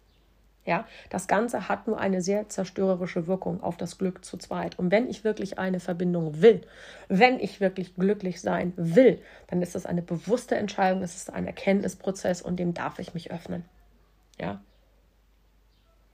Weil auch diese Sucht nährt sich immer aus dem noch nicht gelösten und geklärten Verhältnis zu Mutter und Vater in der Kindheit. Der junge Mann hofft auf Belohnung und Aufmerksamkeit durch Mama. Ja, und das Mädchen in der Frau wünscht sich emotionale Belohnung und Anerkennung durch den Papa. Und dieser, diese unbewusste Haltung möchte ich bitte die bewusste Haltung der Selbstzentriertheit gegenüberstellen. Die Konzentration jedes Partners auf sich selbst, auf seine Bedürfnisse, seine Wünsche, seine innere Befindlichkeit. Dass man auch wirklich die Verantwortung übernimmt. Auch in Paarbeziehungen ist jeder Partner die wichtigste Person in seinem eigenen Leben, dessen erste Aufgabe es ist, im allerbesten Sinne für sich selbst zu sorgen, auch wirtschaftlich. Wird diese Aufgabe nämlich von einem oder beiden Partnern nicht bewusst übernommen, kommt es zu Unstimmigkeiten und auch Enttäuschungen. Ja, dann ist diese Verbindung nicht in Waage. Folgende Frage möchte ich dir mit auf den Weg geben und spiegelt eine Haltung der Selbstzentriertheit. Welche Bedürfnisse und Wünsche habe ich? Zum Beispiel körperlich, seelisch, intellektuell oder auch spirituell.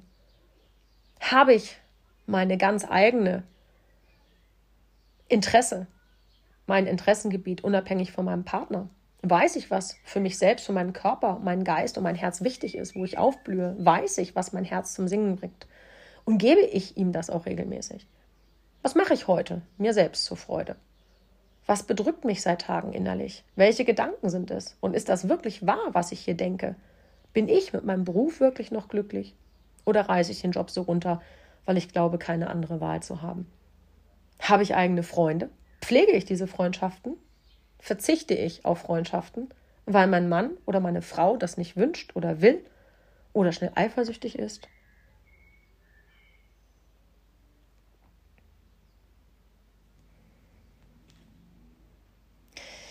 An erster Stelle sollte die Beziehung zu dir selbst stehen. Du musst als erstes lernen, dich selbst zu achten, zu schätzen und zu lieben. Dich zu würdigen. Dich auch würdig zu sehen.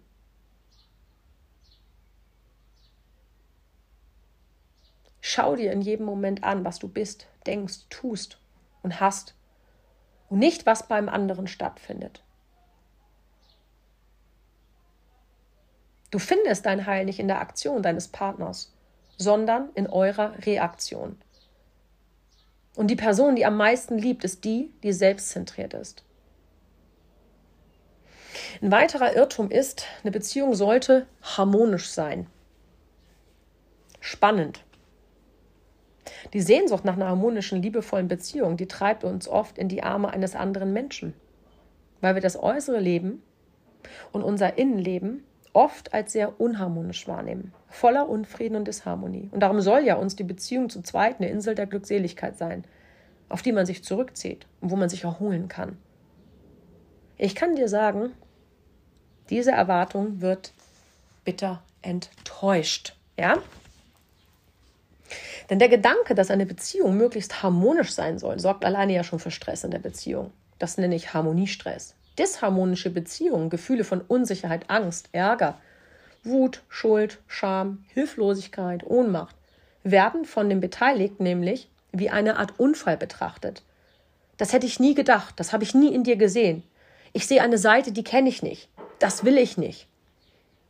Sie sollte eigentlich nicht da sein.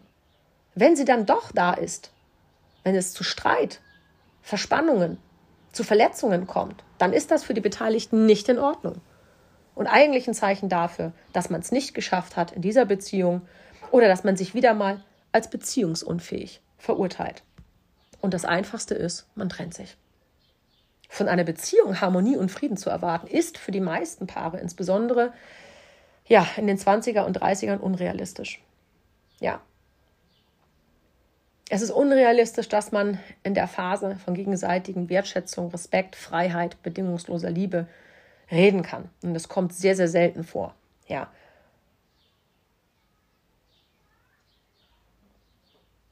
Ich möchte nochmal darauf zurückkommen, aus meiner Sicht, wie man sich begegnet in einer Verbindung. Es kommen zwei Menschen zusammen, die sich nicht kennen, die sich anziehen. Was sie tatsächlich anzieht, das ist den Menschen nicht bewusst, obwohl sie glauben, es sei das attraktive Aussehen, die wunderbare Stimme, das starke Selbstbewusstsein oder der finanzielle Hintergrund des Partners. Jeder Mensch ist für sich ein einzigartiges, sehr komplexes Energiewesen mit einer ganz individuellen Ausstrahlung. Und diese Ausstrahlung wird gespeist von Gedanken und Überzeugungen, von Gefühlen und Emotionen, von Erfahrungen, die in diesem und vielen anderen Leben vielleicht gemacht wurden, von Worten und Sätzen, von der Stimme, von der Art zu sprechen, auch vom Verhalten und vom Bewusstseinsgrad des Einzelnen. Bewusstheitsgrad meint, wie sehr sich der Mensch über seine Gedanken, Gefühle, Erfahrungen, Absichten im Klaren ist und wie sehr er diese in seinem täglichen Leben in Harmonie in Übereinstimmung gebracht hat. Einen hohen Bewusstheitsgrad hat also der Mensch, dessen Denken, Fühlen, Verhalten miteinander harmonieren, der weiß, was er will, wozu er lebt, der ein hohes Maß an inneren Frieden mit sich und mit anderen und mit dem Leben erreicht hat. Und das ist mit Verlaub bei jungen Menschen eher selten anzutreffen. Selbst den meisten 40-Jährigen ist immer noch nicht klar, wozu sie eigentlich leben, was der Sinn ihres Lebens ist. Weißt du es? Ein sehr hoher Bewusstheitsgrad, ein solch innerer Frieden mit sich und dem Leben, das kann ja erst dann entstehen, wenn wir Unfrieden erlebt und bewältigt haben.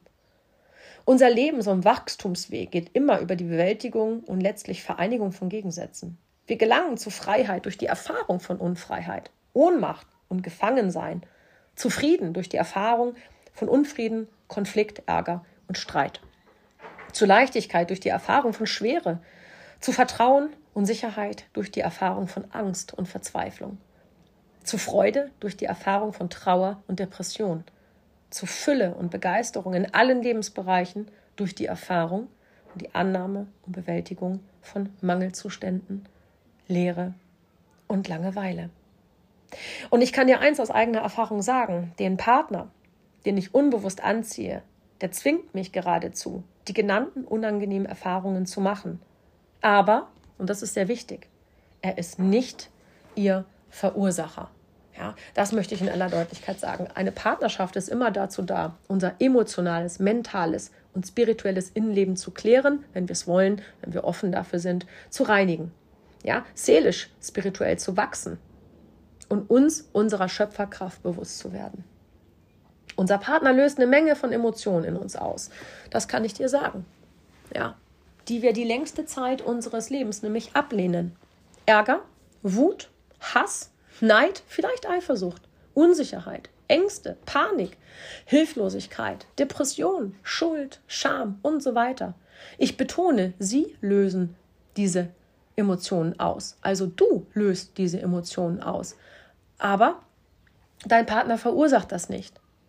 Verursacht und in uns genährt haben wir selber all diese Emotionen und das meist vor sehr langer Zeit in unserer Kindheit. Und damals mussten wir das verdrängen, wir mussten es hinnehmen, wir mussten es verstecken. Denn kein Kind wird mit all diesen Emotionen von seinen Eltern angenommen und wertgeschätzt. Da sind wir 20 oder 30, wir sind randvoll mit verdrängten Energien. Und diese Energien, die machen einen Großteil unserer Ausstrahlung aus. Obwohl wir selbst es oft nicht fühlen. Der andere spürt, wie viel Angst oder Bedürftigkeit in dir steckt und erkennt darin seine eigene Angst wieder. Diese Energie ist ihm vertraut. Unter anderem darum zieht es ihn ja zu dir. Na, man riecht buchstäblich ähnlich wie man selbst. Denn Emotionen können wir tatsächlich riechen. Und darum ziehen wir einen Partner an, um uns letztlich selbst in ihm zu erkennen und lieben zu lernen. Nur unser Verstand, unser Ego, wehrt sich vehement dagegen, in der Wut des anderen die eigene unterdrückte Wut zu erkennen Vielleicht in der Untreue des Partners, die eigene Untreue zu uns selbst oder die eigene Fantasie nach Sex mit jemand anderem und in der Angst des anderen die eigenen uneingestandenen Ängste. Der Verstand hat von Kindesbeinen angelernt zu trennen, zu teilen, zu verurteilen. Er trennt die Guten vom Bösen. Kennt ihr das noch? Die Geschichte mit den beiden Schüsseln das kommt in das Kröpfchen, das kommt in das andere Kröpfchen. Ja, oder umgekehrt. Den Täter vom Opfer, die Nette vom Idioten, den Verletzten von der Verletzten. Aber egal, was in der Beziehung geschieht, die Wahrheit heißt immer, beide erschaffen gemeinsam alles. Ich wiederhole gerne nochmal, beide erschaffen gemeinsam alles, was geschieht. Beide sind Co-Produzenten von Drama oder der Komödie, egal ob geweint wird oder gelacht wird oder beides. Und wenn wir ein wenig Abstand bekommen, können wir anfangen zu schmunzeln. Ja, der über sein Beziehungsdrama herzlich lachen kann, hat die Reife schon.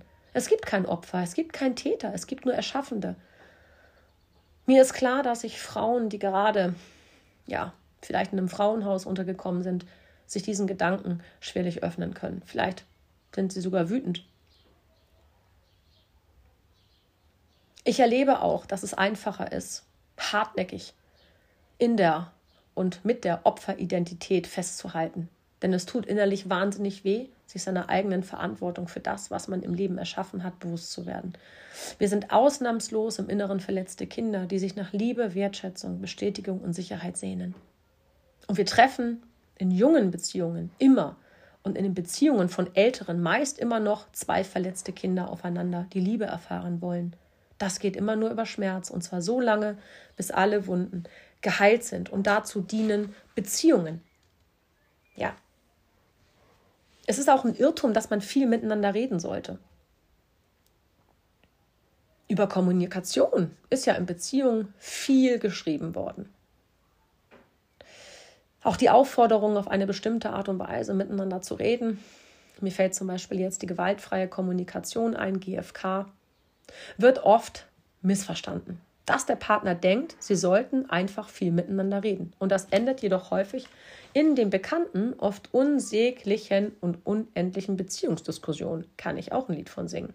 Und solche Diskussionen nehmen wirklich leider aber verständlich einen Großteil der gemeinsam verbrachten Zeit ein und sind oft geradezu ein Ersatz für das eigentliche Beziehungsleben.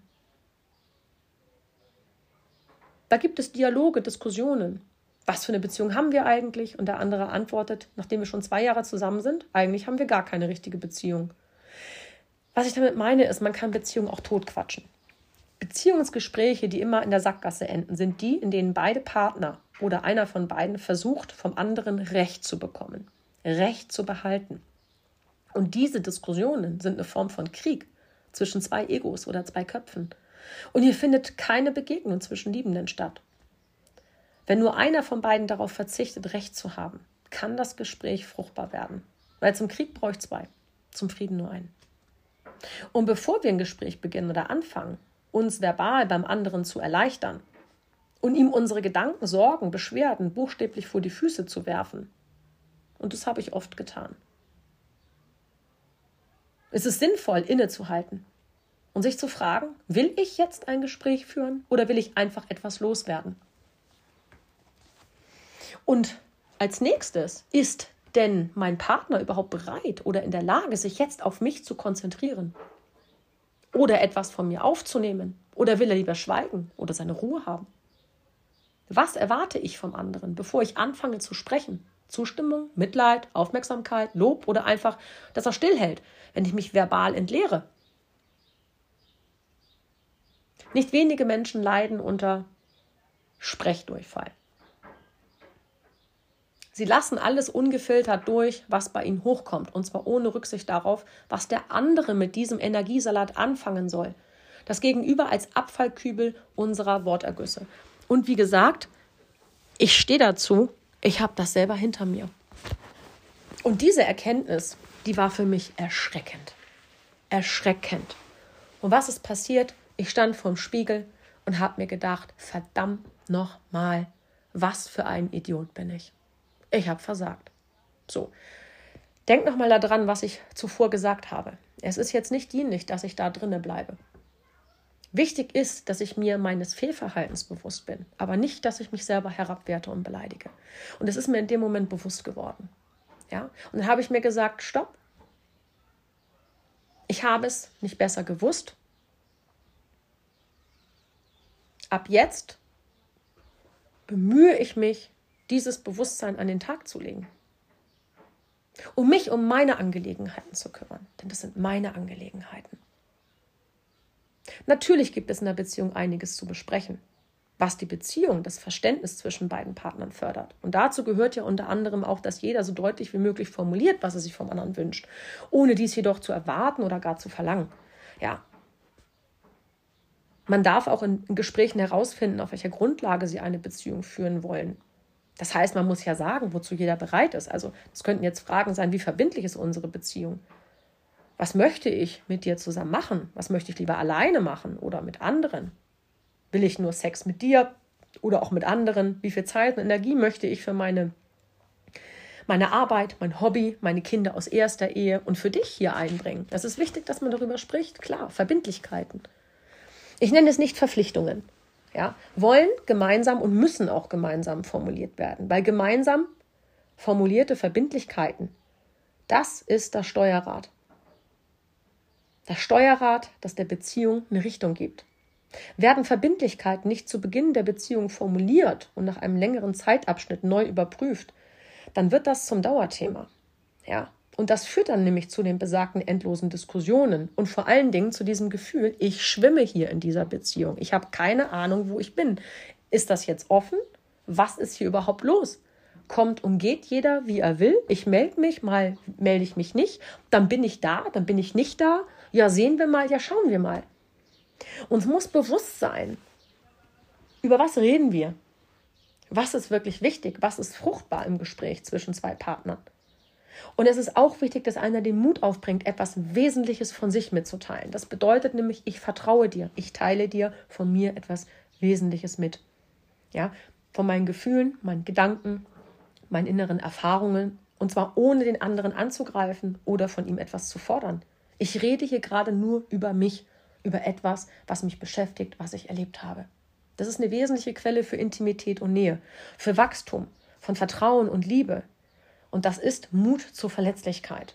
Und nicht, weil ich mein Gegenüber langweilen möchte und nerven möchte. Wenn beispielsweise einer der, der beiden Partner beginnt, von Ängsten zu sprechen, von Schwächen, von Schuld, Schamgefühl, von Sehnsüchten, Träumen, von Schwierigkeiten, ja, ohne deren Beseitigung bzw. Erfüllung vom anderen zu erwarten, dann kann dies für die Beziehung ein Wachstumsimpuls werden. Je nachdem, wie der, der zuhört, es aufgreift. Und da sind wir auch bei einer ganz wichtigen Position. Ja? Der Punkt deiner Verletzlichkeit ist der Punkt deiner größten Macht. Und das bedeutet, wenn wir den Mut haben, uns so zu zeigen, wie wir wirklich sind, ohne Angst zu haben, das, was der andere daraus macht, sind wir frei. Und zur hilfreichen Kommunikation zwischen Paaren, ja, ist es ganz wichtig, dass man zuerst den eigenen Gedanken zuhört und Gefühlen und begreift, dass es eigene sind. Und das bedeutet, übernehme die Verantwortung für alle Gedanken und Gefühle, die du in dir spürst und sage dir bitte, das habe ich selbst in mir erschaffen, bevor wir nicht die Verantwortung für diese unsere Gedanken und Gefühlsenergien, inklusive im Übrigen Wut, Angst, Verletzlichkeit, übernommen haben, bringt das nur Destruktives, darüber zu sprechen. Ja, und es kommt dann meist als Angriff oder Vorwurf aus unserem Mund. Und erst, wenn ich die eigenen Gedanken und Gefühle annehmen kann, dann ist es wichtig, dem anderen aufrichtig mitzuteilen, was ich denke und fühle. Und zwar ohne, ohne ihn oder sie für die Gefühle verantwortlich zu machen. Das heißt, ihm oder ihr die Schuld zu geben. Und wie ich schon sagte, das habe ich selber durch. Es war ein, ein sehr tiefgreifendes, schmerzhaftes Erlebnis, ein Erkenntnisprozess, äh, der mich sowas von weiter katapultiert hat, wo ich in dem Moment gar nicht das Ganze erfassen konnte, wo ich es einfach nur zulassen musste und im Nachgang nicht drüber sprechen konnte. Das hat Zeit, Zeit gebraucht für mich einfach nur, weil ich merkte, ich rede Blödsinn da war dann doch noch Angst, dass das alles so hochgekommen ist, dass sich das so gezeigt hat, die Emotionen, Wut, Ärger auch über mich selbst. Und da brauchte ich ein bisschen Zeit für mich selbst und habe dann festgestellt, jetzt ist der Bereich, wo ich mir das Ganze angucke und wo ich es euch mit auf den Weg gebe. Das ist etwas, was ich wirklich selber erlebt habe. Also, wenn ich dem anderen meine Gedanken und Gefühle mitgeteilt habe, dann darf ich wieder zuhören. Und zwar dem Partner und dem, was er über seine Gedanken und Gefühle zu sagen hat. Weil das Zuhören nimmt in der Kommunikation wirklich den größten Raum ein. Ja, man darf sowohl sich, dem eigenen Inneren zuhören, als auch dem Partner. Und versuch bitte zuzuhören, ohne zu werten. Das ist auch etwas. Ja? Das eigene Werten spürt man oft als Impuls, den anderen zu unterbrechen. Achte mal drauf. Es ist mir selber bewusst geworden. Na? Man sagt dann ja, aber. Ja? Also solltest du auch feststellen, dass du nicht wertfrei zuhören kannst, dann weißt du, dass da noch einiges zu klären ist bei dir. Was, wie gesagt, vollkommen in Ordnung ist. Es geht nicht darum, dass ich hier verurteile oder dass ich sage, es muss perfekt sein. Perfektion in der Form ist eine Illusion. Es geht um Heilung. Ja? Wichtig ist, dass wir erkennen, Welche Verletzungen tragen wir noch tief in uns aus der Vergangenheit, sind uneins und verstrickt? Weil für die Heilung dieser Wunden und den Frieden mit der eigenen Vergangenheit darf und muss jeder Partner selbst Verantwortung übernehmen. Das ist ganz, ganz wichtig. Ja? Der Partner drückt genau diese Knöpfe. Und es ist wichtig und wertvoll, das zu erkennen. Das heißt, ich stelle mich den eigenen Verletzungen mehr und mehr. Ich nehme Projektion zurück, unwahren Schmerz durch verursachte eigene Gedanken über mich selbst. Ich hinterfrage das und ich darf dann diese alten Wunden heilen lassen. Und es braucht Zeit. Und da hat jeder seinen eigenen Rhythmus. Wichtig ist, dass du natürlich auch wieder da erkennst, was für einen Partner hast du. Hast du einen, der jetzt ankommt, habe ich keinen Bock drauf, will ich nicht, so eine Verbindung, da bleibe ich lieber alleine. Oder hast du einen Partner, der sagt, pass auf, ich war selber an dem Punkt. Oder vielleicht ja, ich trage auch noch das ein oder andere in mir, aber gemeinsam schaffen wir das. Ich liebe dich, auch in diesem Moment. Ja? Die Reibung nämlich, die Emotionen, die Unzufriedenheit. Es ist wichtig, dass wir all das akzeptieren. Und dass wir auch dem Partner die eigenen Emotionen zumuten. Das ist spirituelles Wachstum. Ja, die Liebe, die Zärtlichkeit, Lob, die Geschenke meines Partners, die anzunehmen, das ist ja nun weiß Gott keine große Kunst. Ja, aber auch bereit zu sein, dich als verurteilendes Wesen in dieser Situation anzunehmen. Ja, man kann nicht versprechen, dass einem das immer gelingt. Aber wichtig ist, bereit zu sein, hinter die Wut oder dem Ärger, der Frustration, dem Vorwurf, der Kritik, das kleine, verletzte Mädchen zu sehen, das einfach nur in den Arm genommen werden möchte und geliebt werden wird. Ja, und es ist wunderbar, wenn ich zu meinem Partner sagen kann, du darfst genau so sein, wie du bist. Ich liebe dich so, wie du bist, mit all diesen Seiten. Aber wenn wir das noch nicht immer leben können, ja, dann dürfen wir eben auch das anerkennen und uns selbst damit lieben und annehmen. Und ich wünsche, ich wünsche dir wirklich, dass du einen Partner hast an deiner Seite, der da zu dir steht, der dich begleitet. Ich danke dir. Schön, dass du da warst. Ich freue mich, wenn du durch diese Podcast-Reihe den einen oder anderen Impuls bekommst. Ja, ich habe dir das ein oder andere aus meinem eigenen Leben erzählt. Ich könnte noch vieles mehr erzählen und ich bemühe mich, wie gesagt, selber immer wieder in die Reflexion zu gehen. Ich bin nicht perfekt, ich bin nicht vollkommen, ich mache Fehler, aber ich weiß, was ich will und ich bemühe mich, eben daran zu arbeiten, mich weiterzuentwickeln, weiterzugehen. Und nochmal der Hinweis, wir alle, wir alle tragen, und das ist etwas, was uns verbindet im Kollektiv, wir tragen vieles in uns. Und das darf gesehen werden, das darf in Liebe angenommen werden, es darf geheilt werden. Und ich danke dir, wenn ich dir da auf diesem Weg einen Impuls geben durfte und danke, dass du dir dieses angehört hast, denn ich befinde mich auf meinem Heilungsweg. Bis zum nächsten Mal. Deine Stefanie Santana.